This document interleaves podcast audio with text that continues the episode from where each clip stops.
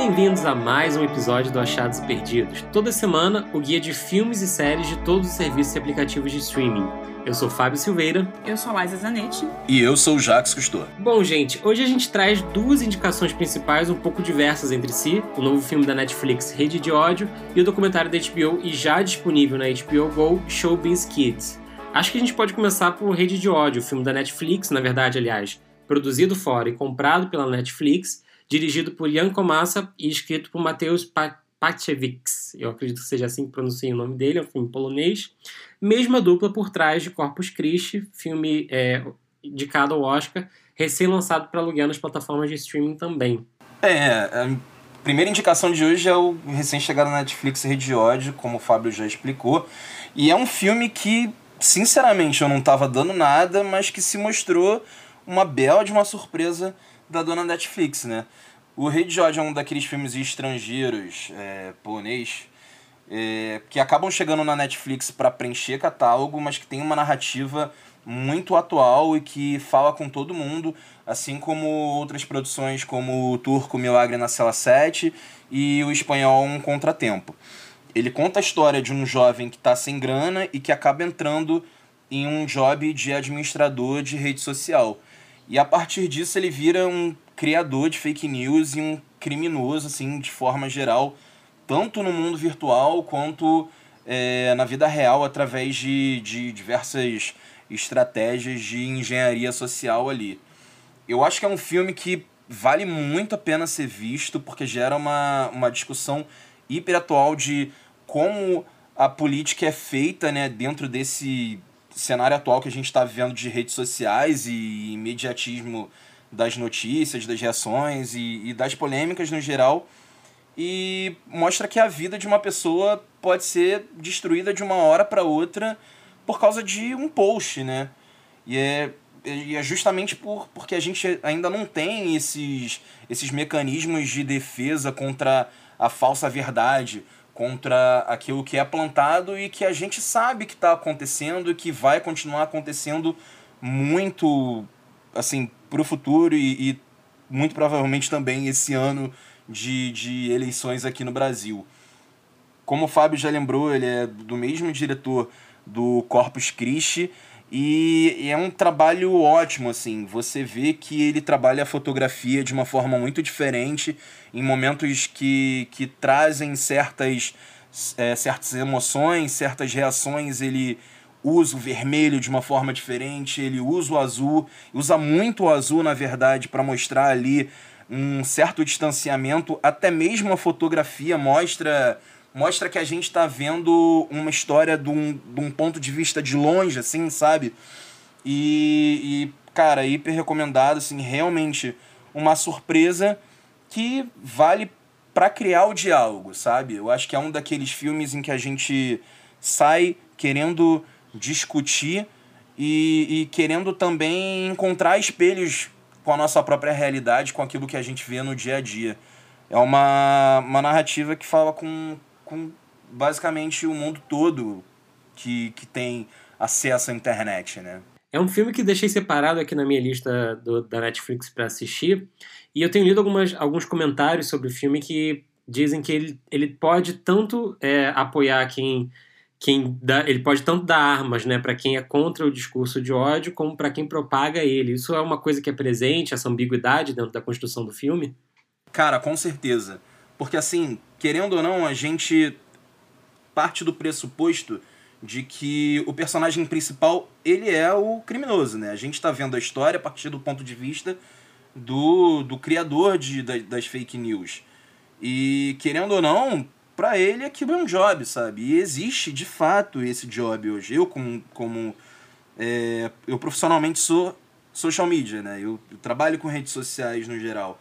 E a gente sabe que isso existe tanto para o bem quanto para o mal, assim, essa essa quebra de paradigmas que é traga, tipo, pelo, por essa por esse imediatismo, por essa velocidade que as redes sociais trazem muito para o dia a dia, é, acabam colocando a gente numa situação de, de não saber é, o, o que é o certo, o que é errado, muitas vezes, sabe? É, e é aquilo, né? Quando alguém que tá tentando defender alguém cria uma estratégia de defesa, outra pessoa tá criando uma estratégia de ataque e vice-versa, sabe? Eu acho que a grande riqueza desse filme é ser uma obra que discute a, a importância de a gente ter, de, da gente criar esses mecanismos de defesa, da gente entender como está funcionando a notícia, entender é, como a, a, a velocidade é até mesmo o fake, o número, o algoritmo, ele pode prejudicar uma vida e, e ele pode ser controlado, ele pode ser manipulado de forma muito fácil, sabe? Enfim, é, é um filme que, que fica aqui na recomendação como, como uma boa surpresa. Interessante você estava falando, né? E eu fiquei pensando, talvez o filme que eu mais quisesse ver hoje em dia fosse a rede social muitos anos depois, né? Um novo filme do David Fincher sobre o Facebook e tratando que como é que é isso no universo de hoje, né? É, enfim, fiquei pensando que é um tema que é ainda muito pouco explorado pelo cinema, que tem muito espaço e só fiquei mais curioso para ver, na real. Muito interessante. Bom, nossa segunda recomendação de hoje é o documentário da, da HBO, que já está disponível na HBO Go, Showbiz Kids, dirigido pelo dirigido né, e roteirizado, mas principalmente por ser documentário dirigido pelo Alex Winter. Pois é, o Showbiz Kids é um documentário, na verdade ele já tinha estreado na HBO nos Estados Unidos há algumas semanas e ele chegou na Netflix Brasil essa semana, estreou na última terça-feira. E é um documentário que fala sobre as estrelas mirins de Hollywood, ou melhor dizendo, é um documentário que fala sobre como que a carreira de crianças que ingressam em Hollywood afeta a rotina delas, afeta como elas se enxergam no mundo e, e expõe o que, que aconteceu para que os pais incentivem isso e para que tantas crianças tenham entrado em Hollywood tão cedo e algumas tenham dado certo, outras não, e o que, que isso causa no psicológico delas mesmo. Então ele traz muitos. É um documentário basicamente de entrevista e imagem de arquivo. As entrevistas são com alguns dos talentos que, inclusive, trabalharam recentemente na HBO, como a Evan Rachel Wood, o Cameron Boyce, que era inclusive um astro mirim da Disney e que faleceu no ano passado, infelizmente, muito jovem, e vários outros. E, e são essas pessoas, Will Wheaton, inclusive, o Henry Thomas, que é eternamente conhecido como o garotinho de ET. E essas pessoas, elas contam como que elas ingressaram em Hollywood por que, que elas chegaram até lá, o que, que existia na família delas ou no entorno delas que facilitasse isso e que incentivasse elas quererem buscar essa carreira ou não, se elas queriam, se elas foram é, colocadas nisso porque era muitas vezes uma projeção de um pai ou de uma mãe. E, e, enfim, eu acho que é um tema bem. Assim, é um tema espinhoso, é um tema que. Não espinhoso, acho que é um tema delicado, porque envolve, obviamente, casos de abuso verbal e abuso psicológico, principalmente quando você fala aí de histórias da década de 80, da, da década de 90, que são os adultos de hoje que eram crianças naquela época, eles contando que eles viveram como abuso, mas que os pais não sabiam que era um abuso, era um assunto que não era comentado muito. E, enfim, eu acho que é bem, é bem esclarecedor alguns pontos, ele coloca uma outra perspectiva sobre essa coisa de das crianças fofinhas, né, que a gente vê nas, nas telas, que a gente fala, ah, é tão bonitinho, não sei o quê, e dos julgamentos que, que a gente põe sobre eles. Uma coisa que, inclusive, me lembrou que aconteceu com os adolescentes de Stranger Things, quando logo quando a série estreou em 2016, 17, não sei. E, enfim, eles foram eternamente, né, a série estourou, então eles viraram fenômenos, viraram sensações. E, e tinha coisa dos fãs que iam atrás deles nos hotéis, que iam atrás deles e querendo atenção, não sei o quê. E teve um caso que ocorreu em 2018, se eu não me engano, que eles estavam sendo mega, tipo, atacados e perseguidos em algum hotel. E a Sophie Turner, que fez Game of Thrones, ela foi nas redes sociais defendê-los e falar várias coisas sobre como que isso é prejudicial porque ela também começou é, novinha, acho que hoje em dia ela é uma mulher casada, tem filho, não sei o quê, mas ela começou em Game of Thrones, ela tinha menos de 15 anos, então ela passou por essa transição também. E na fase de maior transição da vida de uma pessoa que é a puberdade, né? Que é o início da adolescência. Então, é, eu acho bem esclarecedor em alguns pontos. Acho que eu queria que ele se aprofundasse mais em algumas coisas, em alguns padrões que permanecem em Hollywood, mas como relato, eu acho ele bem interessante, bem rico. Com certeza. A impressão que eu tive foi um pouco, foi um pouco a mesma, assim mesmo. É, me pareceu que é quase que um, que um processo ali de tentar expor para o mundo coisas muito elementares sobre ser uma criança estrela que as pessoas esquecem. Né? Tem uma fala do Will Wheaton que é muito boa. O Will Wheaton, o menino que, que fez Conta Comigo, né? junto com River Phoenix e, e vários outros filmes ali de muito sucesso naquele período, ele fala que o, que o Roger Herbert, né, o maior crítico, o crítico mais importante dos Estados Unidos, uma vez é, detonou ele quando ele era criança por causa de um filme e que ele ficou, tipo, arrasado por aquilo e, na real, ele falou, será que ele não esqueceu que eu era uma criança atuando e não que eu era um, um ator profissional, adulto, que saberia lidar com aquilo de algum jeito, sabe? Então, é, fala muito sobre essa mecanização da forma como a gente encara é, estrelas crianças hollywoodianas. E aí eu, eu, vou, eu vou fazer a Liza e vou trazer um momento trivia aqui, né? O, o filme, ele é, é um filme, né? Ele é bem fácil de assistir, uma hora e meia de duração. Ele é dirigido pelo Alex Winter, ele mesmo uma ex-criança é, estrela, né? Ele foi criança, um ator mirim de, de, sucesso, que curiosamente é um do, é o Bill ou o Ted, ele é o que não é o Keanu Reeves na, no Bill and Ted, e ele está dirigindo um documentário sobre Frank Zappa. Trivias interessantes aí que, que estão por, por acontecer, mas que fala muito dessa correlação, né? Eu, na verdade, fiquei com muita vontade de, de que o filme fosse um pouquinho mais a fundo e talvez não fosse ele o diretor que poderia levar esse filme mais a fundo nas questões cabeludas, né? Os temas que saíram, por exemplo, há, alguns anos sobre Corey Haim, né? e que, que sofreu uma overdose de abuso pelo Charlie Sheen, alegações, etc. São coisas muito pesadas. Então, obviamente, ele não, ele não dá tanto enfoque para esses temas pesados, porque se tornaria talvez um, um documentário sensacionalista, sem querer ser, né? Fica difícil saber equilibrar isso, você tendo vivido muitas coisas. É, e foca um pouco mais nesse olhar é, carinhoso para quem passa por todas, por todas as situações e esses temas, né? É, eu acho assim, uma coisa que eu senti muita falta e que ele tenta contornar isso é a questão da Natalie Portman e o profissional. É, e tanto por ela ser muito nova, quanto por ser um filme. É, enfim, a personagem, uma personagem muito polêmica. E, e tem todo um, um, histórico aí das acusações contra o Luc Besson que vieram há uns dois ou três anos.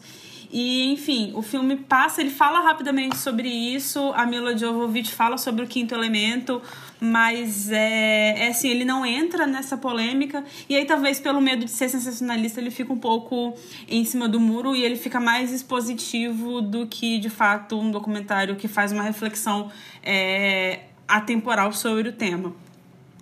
Mas, de fato, é, eu acho que ele dar a voz para essas ex-estrelas mirins falarem como que isso afetou é, é, muito forte. Ele mostra até também o, uma coisa que te faz pensar, porque ele mostra também algumas crianças e jovens que estão tentando essa carreira e algumas em níveis diferentes de sucesso. E aí você vê essas crianças ao lado dos pais e, as, e bate o incômodo, sabe? Eu tava assistindo e tem uma mãe específica que eu falo, cara, isso tá muito esquisito, assim Sabe, você vai sentindo que é mais uma projeção dela sobre o filho do que uma vontade dele mesmo. Tem uma outra mãe que ela não deixa a filha falar em nenhum momento e você só ouve a voz dela. De verdade, você só ouve que ela realmente quer aquilo quando ela tá dando um depoimento sem a presença da mãe. É, então, assim, ele nunca deixa essas coisas escancaradas, o que ele quer dizer com isso, mas você consegue enxergar algumas coisas nas entrelinhas. Eu só queria de fato que ele tivesse menos medo de ir é, mais a fundo em alguns pontos, mas por outro lado também é uma coisa que a gente fala tão pouco que eu acho que é interessante a gente ver o que está sendo produzido nesse sentido. É, e abrir a discussão, né? Eu, como uma pessoa que trabalha com música há muitos e muitos anos, é, já pude ver artistas mirins e é, adolescentes passando por situações muito parecidas e sei que o que ele está mostrando ali é um pouco só a ponta do iceberg, mas ele está meio que dizendo, ó, tem um iceberg e o, e o, e o, e o buraco é fundo, sabe? Ele vai lá no fundo. Então eu acho que vale, vale assistir mesmo assim e é recomendável por mim também. Bom, gente, como vocês já sabem, é, a gente tem uma parceria incrível com o NDF, o Nossas Dicas de Filmes e Séries, o maior grupo do Facebook de dicas de filmes e séries, com mais de um milhão de participantes e também uma página de Instagram. A gente sempre deixa linkado aqui no programa o link para você tanto participar do grupo ou curtir lá a página de Instagram e seguir todo mundo lá. É, quem dá a dica hoje pra gente é o Roger. Fala aí, Roger. Fala, pipocas, tudo beleza? Aqui é o Roger do grupo NDFs sou consultor técnico e gostaria de indicar para vocês um filme sensacional que está no catálogo do Netflix, que é A Viagem de Shihiro. Uma breve sinopse do filme é que a Shihiro e seus pais estão se mudando para uma cidade nova e a caminho da casa nova, o pai decide pegar um atalho. E eles se deparam com uma mesa repleta de comida, embora não tenha ninguém por perto. A Shihiro sente o perigo, mas os seus pais começam a comer. Quando anoitece, eles se transformam em porcos. Agora apenas a Shihiro poderá salvá-los e transformá-los em humanos de novo. Esse filme é do estúdio Ghibli, é um filme sensacional. Ele ganhou o Oscar em 2003 como a melhor animação. E esse filme é muito importante para mim porque eu conheci o estúdio Ghibli, que ele tem obras incríveis. E o recente acordo do estúdio Ghibli com a Netflix proporcionou várias dessas obras no catálogo. Então indico muito que vocês assistem, beleza? Um abraço, pipocas. Amém, Roger, e amém acordo Netflix com o Estúdio Ghibli. É, Viagem de Chihiro é uma, é uma obra-prima para mim e, e, assim, praticamente qualquer filme do Miyazaki que você escolha ver, ou do Estúdio Ghibli lá, vai ser uma aventura incrível. Dá vontade até de fazer um episódio especial só sobre isso, né? É, eu acho que a gente não pode deixar de falar também de Princesa Mononoke e Meu Amigo Totoro, ambos do Estúdio Ghibli que também estão lá. E essa trinca para mim assim é sensacional e eu acho que ó, algumas das coisas mais incríveis já criadas no mundo das animações. É engraçado que ele falou que ele conheceu o estúdio Ghibli com A Viagem de Shihiro e, tipo, é o mesmo caso. Eu também comecei a ver com esse filme. E é, ah, cara, tudo que tudo da, do estúdio Ghibli é de fato marcante, é é impressionante. E é, é bom que as pessoas estejam conhecendo, sabe? Acho que durante muito tempo teve um status de cult inalcançável e é uma coisa que afasta as pessoas de um certo modo, que é uma pena, porque são filmes super introspectivos, super profundos e super bonitos mesmo, sabe? Então vale super a pena de fato. Acho que tem quase todos no catálogo da Netflix e vale super a pena conhecer. Não precisa ser necessariamente numa ordem e vai vendo porque é um grande tesouro mesmo. É, com certeza. Princesa Mononoke, que já que citou, é possivelmente um dos melhores filmes que eu já vi na vida. E olha que, que a lista é, é bastante seleta. É, Vidas ao Vento, que foi o último filme do Miyazaki, é uma outra obra-prima para mim, enfim. Gente, assista. Assista. O serviço de entregas da Kiki é maravilhoso também. É, é, e, tem, e é muito boa, é muito feliz a escolha do Roger, porque tem absolutamente tudo a ver com o tema do nosso Perdido de hoje, né? Que são filmes que unem pais e filhos de todas as idades e que são filmes universais ou séries universais que conversam com todo mundo. Qualquer filme do estúdio Ghibli disponível na Netflix vai ser uma viagem incrível para qualquer um de qualquer idade. E esse é o tema que a gente vai puxar hoje aqui para recomendar alguns perdidos no serviço de streaming. Começando pela Liza, o que, que você trouxe, Liza? Então, eu trouxe um filme que eu gosto muito, ele tem um lugar muito especial no meu coração, lançado em 2016 e se chama Capitão Fantástico. É protagonizado pelo Viggo Mortensen e mais 200 mil crianças, inclusive o George McKay, que está em 1917 o famoso filme em plano sequência do ano passado, né? E ele conta a história do Ben, que é um pai de seis crianças, e ele decide criar essas crianças longe da civilização e no meio da floresta.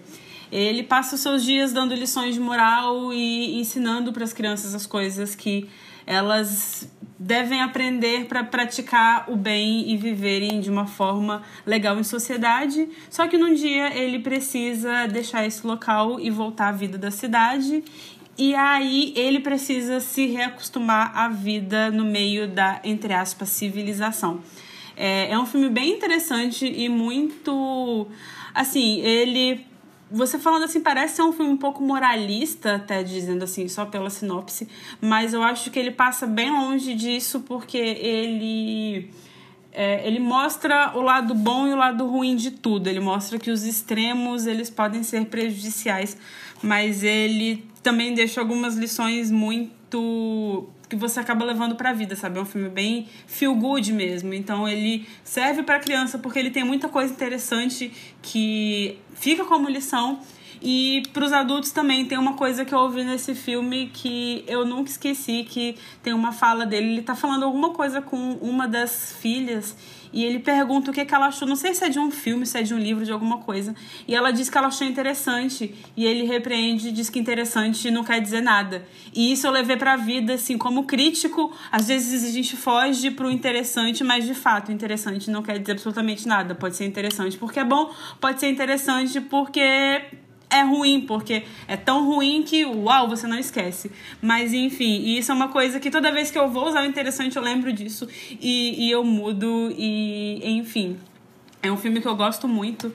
E no improviso, eu vou meter uma outra indicação aqui, que é uma série que eu amo, eu estou eu tô prestes a rever, porque. Ah, eu sou muito apaixonada que entra nesse. Ela entra também nesse, nesse meio de produções que servem para crianças e adultos, porque eu incentivei minha sobrinha de 7 anos assistir e ela também ama, e eu amo junto com ela, que é She-Ra e as Princesas do Poder, a série da Netflix, de cinco temporadas, que é maravilhosa, é baseada na animação da década de 80, que foi feita só para vender brinquedo, e o, a versão atual, ela conta a história de uma outra forma, ela cria novos laços para os personagens, os personagens é, são voltados de fato para um público infantil e ou infanto-juvenil. E assim, gente, é super gay, é maravilhosa, hétero é exceção, o que é ótimo, é muito divertida, ela assim, é muito carinhosa e ela é muito especial, eu acho que ela. Enfim, eu acho que os laços entre os personagens são muito honestos e isso é muito divertido de assistir. Minha sobrinha terminou de ver a primeira temporada e mandou mensagem perguntando cadê a segunda lá quando lançou, como se eu controlasse o tempo e a Netflix, né? Mas enfim, eu gosto muito e super recomendo. São cinco temporadas de três episódios cada uma. Uma tem menos, mas enfim, super recomendada também. E é isso. Maravilhoso. Xirra já me recomendaram várias vezes. Eu, sou, eu fui, né? Sou da década de 80, gente. Eu fui um fiel espectador de Xirra e de He-Man. E ficava louco quando tinha crossover de Xirra com He-Man em algum episódio da série de qualquer um dos dois. E eu acho que tanto Xirra quanto He-Man são grandes histórias ainda não adaptadas para o cinema e que merecem esse espaço com certeza. Jax, o que, que você trouxe pra gente aí? Bem, a minha recomendação de hoje, é, que eu trago aqui com muita felicidade, que está disponível na HBO Go, é o maravilhoso, sensacional, é, o espetacular Homem-Aranha no Aranha Verso, que, na minha opinião, é até um pouco polêmica, é o melhor filme já feito do Homem-Aranha. Assim, não, não tem outro. Me desculpe Sam Raimi com, com o seu Homem-Aranha clássico, me desculpe Tom Holland, mas esse é o melhor filme. É, não só do Homem-Aranha, mas também um dos melhores filmes de quadrinhos. Eu acho que é o primeiro filme que eu vi utilizando verdadeiramente a linguagem, a narrativa, é, os trejeitos, as formas dos quadrinhos.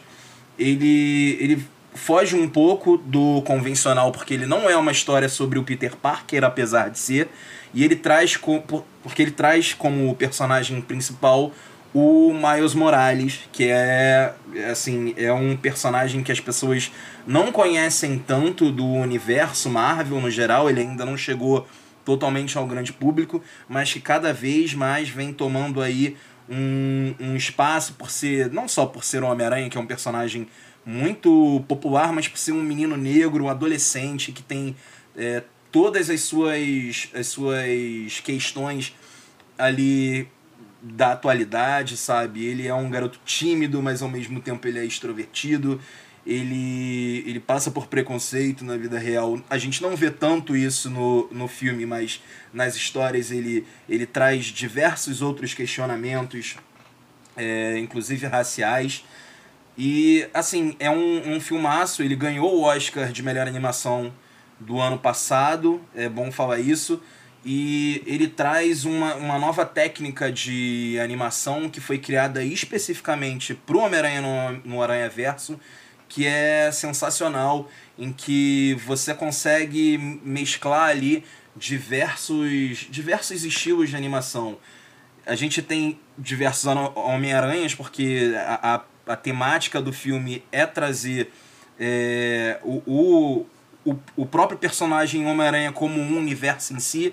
Então a gente vê é, uma menininha que veio do mangá, a gente vê a Spider-Gwen, que é uma personagem feminina muito forte, a gente vê até o, o próprio Homem-Aranha é, clássico ali da Sony do, do Sam Raimi, interpretado pelo Tobey Maguire, como é, um, um personagem do canon, né?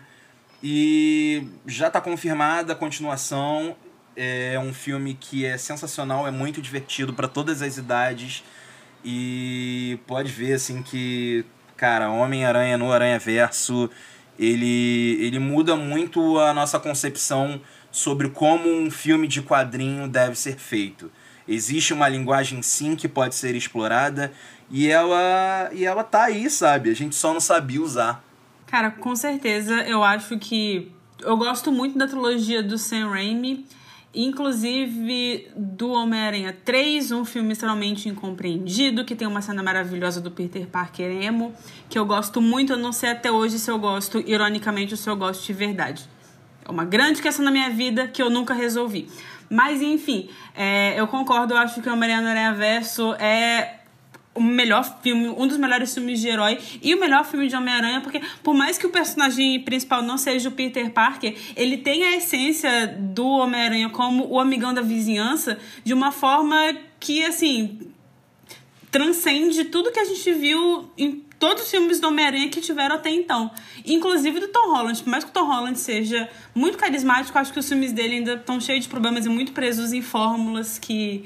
É, enfim, né? Aquela coisa de Marvel e é, tudo que a gente já sabe. Mas, é, cara, é um filmaço, assim, tá passando na TV, eu começo a rever e vejo até o fim. Eu acho que tem uma das melhores é, usos de música que eu já vi no cinema recentemente, que é com Sunflower, que, cara, é uma cena assim. Icônica, maravilhosa. Já vi, inclusive, reproduções dela no TikTok que foram feitas assim. Você fica, Caraca, muito bom. E é, é de fato um filmaço. Eu gosto muito de como ele mistura as técnicas de, de animação. Acho que é, isso de fato explora um lado dos filmes de quadrinhos que a gente não explora com tanta frequência. E estou muito animada para a continuação. E quem for ver e não viu até ainda, veja até o final dos créditos, por favor. É uma curiosidade que eu vou trazer que é a primeira vez que a gente consegue imaginar de fato o Nicolas Cage como um super-herói bom, né? E ele é o Homem-Aranha no ar, assim. Isso é incrível. Quando você vê que ele tá ali quando você descobre, nossa, é, é sensacional. Cara, não, é. O Homem-Aranha no Ar é maravilhoso. Eu queria muito ter o Funko de todo o set desse filme, porque é, é muito incrível, assim. Acho que é, de fato, é a redenção dele como personagem de herói mesmo. Com certeza. Eu, eu, eu, eu só digo uma coisa que, que nem a Liza. Tá passando na TV, eu acabo assistindo de novo. e isso é raro, é raro acontecer com com filmes mais de uma vez, mais de, sei lá, duas vezes comigo, se eu gosto muito. Então, muito boa dica, Jax. Bom, eu tenho duas dicas aqui para fechar. É... A primeira delas é uma que eu falei por que Cargas d'Água eu demorei tanto tempo para conhecer essa série. Quem aqui tem filho provavelmente já conhece, já assistiu com filho. É... Eu tô aqui tendo um. Eu ia falar um bad trip, mas tô tendo um good trip maratonando essa série que é Avatar, o The Last Airbender, né, o Avatar, como é conhecido aqui, é série da Nickelodeon, que teve três temporadas e que é um, um absoluto desbunde, assim, em tudo, em termos de criação de universo, em termos de criação de personagens, em termos de personagens carismáticos, em termos de expandir filosofias e, e visões espirituais da vida, em termos de criação de narrativa, é tudo um acerto, assim, impressionante, tanto que serviu de base para outras criações futuras da própria Disney que eu vou falar já já. Mas basicamente Avatar acompanha a lenda de Yang na primeira, a primeira série, houve uma segunda que acompanha a lenda de Korra, mas a lenda do Yang é um menino que desperta depois de muito tempo, não tem nenhum spoiler nisso, porque é logo no início da série que isso acontece, E ele descobre que ao invés de ele passar um tempo protegido, ele na verdade passaram 100 anos e ele como um avatar, como ele, o, o ser né, é, espiritual que tem o poder de equilibrar as quatro, os quatro nações de quatro elementos, né, terra, água, fogo e ar, ele descobre que o fogo na verdade lançou uma guerra é, para todo mundo e está destruindo o mundo e invadindo vilas e, e tomando controle de tudo, né? Então ele volta nesse contexto de guerra, ele, ele se une a dois, a dois habitantes adolescentes de um, uma vilarejo de água lá, uma delas tem o poder de dobrar a água, dobrar o elemento é o poder que cada alguns habitantes de cada uma dessas vilas têm, né? Quem mora na Vila da Terra, por exemplo, pode dobrar terra ou pode não dobrar, que é utilizar poderes com terra, né? E o Avatar, no caso, é tão poderoso porque ele pode usar todos os poderes. Ele domina, ele pode é capaz de dominar todas as formas de dobrar isso tudo. E na verdade a, a série embarca numa viagem muito espiritual sobre o que, que significa poder, o que, que significa é, a própria ideia de humanidade, o que, que se constrói a partir disso tudo, que relações importam. Né? Tem uns episódios incríveis em que eles debocham da ideia de cidade grande versus a ideia o que, que realmente importa na vida, e nesse momento de pandemia e quarentena, a gente assistir isso conecta a gente com, com vários outros questionamentos é, de que vida a gente pode levar, é, de que forma a gente pode estar mais integrado à natureza, à nossa intuição, o que, que a gente escuta. Eu acho Avatar, assim, uma absoluta obra-prima da animação e que continua né, envolto em criações e recriações. Foi adaptado para o cinema num filme absolutamente sofrível do M. Night Shyamalan, que não vale a pena falar nada além desse filme, além disso, que eu acabei de falar, e que estava sendo adaptado, está sendo adaptado pela Netflix, né? A série toda em animação está disponível na Netflix, mas que está sendo adaptada na Netflix para uma série para a qual estava muito animado até o dia de hoje, quando saiu uma carta aberta dos criadores do Avatar desenho original, que também estavam envolvidos na criação da série live action, o Michael Dante de Martino e o Brian Konietzko, é, falando que eles entenderam que a série estava indo para um outro caminho, a série live action que a Netflix está criando, e que eles preferiam não fazer parte porque quase nada da visão que eles queriam estava ali. O que, obviamente, tendo em vista do que a Netflix tem entregue de adaptações, é bastante preocupante, é bastante assustador.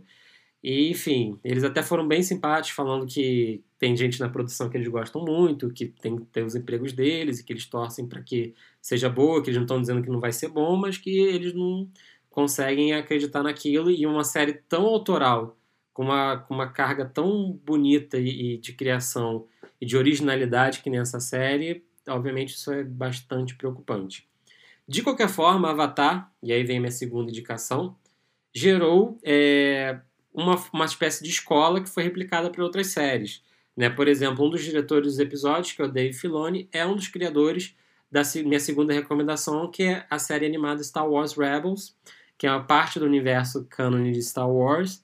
É, se passa logo depois do Grande Expurgo Jedi, ali é, que acontece no terceiro filme da série Star Wars, né, quando eles mandam é, matar todos os Jedi, o Anakin vira Darth Vader, é, e tudo mais, e acompanha o Ezra, que é um menino que tem poderes da força, é, sendo recrutado para uma nave, a Ghost, é, junto com uma equipe que envolve um ex-Padawan, né, um ex-Padawan barra Mestre Jedi, e a série durou quatro temporadas, e eu queria dizer que eu gostaria muito de ter visto essa série ser adaptada para o cinema no lugar da trilogia recente, de Star Wars.